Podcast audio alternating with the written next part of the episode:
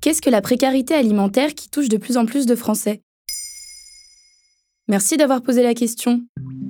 D'après les chiffres du CREDOC, le Centre de recherche pour l'étude et l'observation des conditions de vie, 16% des Français ne mangent pas à leur faim en mai 2023. Et le chiffre atteint presque les 25% pour les moins de 40 ans, ce qui représente près de 11 millions de concitoyens.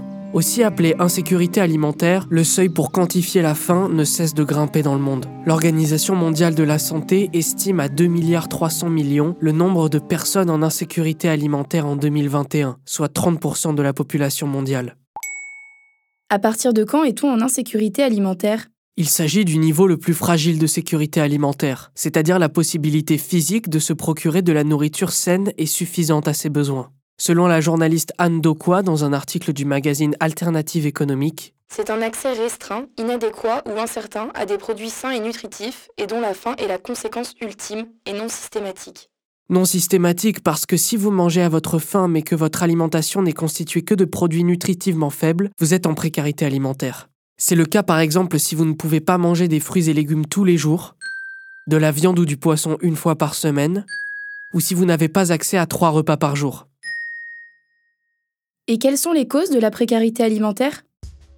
L'insécurité alimentaire est intimement liée à la pauvreté. Selon l'Oxfam, 17% des Français vivent aujourd'hui sous le seuil de pauvreté, et ce depuis 2019. Ce qui explique sans doute pourquoi autant de personnes se considèrent en insécurité alimentaire selon le Crédoc. Oxfam estime qu'en France, le seuil de pauvreté se situe en dessous de 1102 euros par mois, en sachant que la moitié des personnes considérées comme pauvres dans le pays vivent avec moins de 850 euros par mois selon l'ONG. De plus, l'INSEE estime qu'entre 2022 et 2023, les prix ont augmenté de 16% au supermarché. Il est donc de plus en plus difficile pour la population de se procurer de la nourriture. C'est d'ailleurs l'un des principaux facteurs d'insécurité alimentaire à court terme selon le CREDOC. La forte inflation, notamment sur les produits alimentaires, explique au moins en partie la hausse de cette forme de précarité. Les trois quarts des personnes concernées citent en effet le manque d'argent comme motif de leur situation. Comment lutter contre la précarité alimentaire? Depuis mai 2023, le ministre de l'économie et des finances Bruno Le Maire multiplie les menaces à l'encontre des industriels pour les forcer à baisser leurs prix.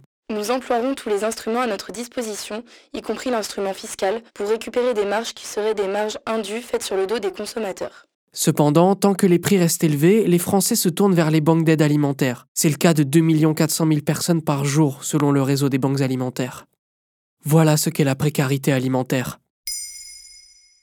Maintenant, vous savez, un épisode écrit et réalisé par Samuel Lombroso. Ce podcast est disponible sur toutes les plateformes audio. N'hésitez pas à répondre au sondage du jour sur Spotify. Et si cet épisode vous a plu, vous pouvez également laisser des commentaires ou des étoiles sur vos applis de podcast préférés.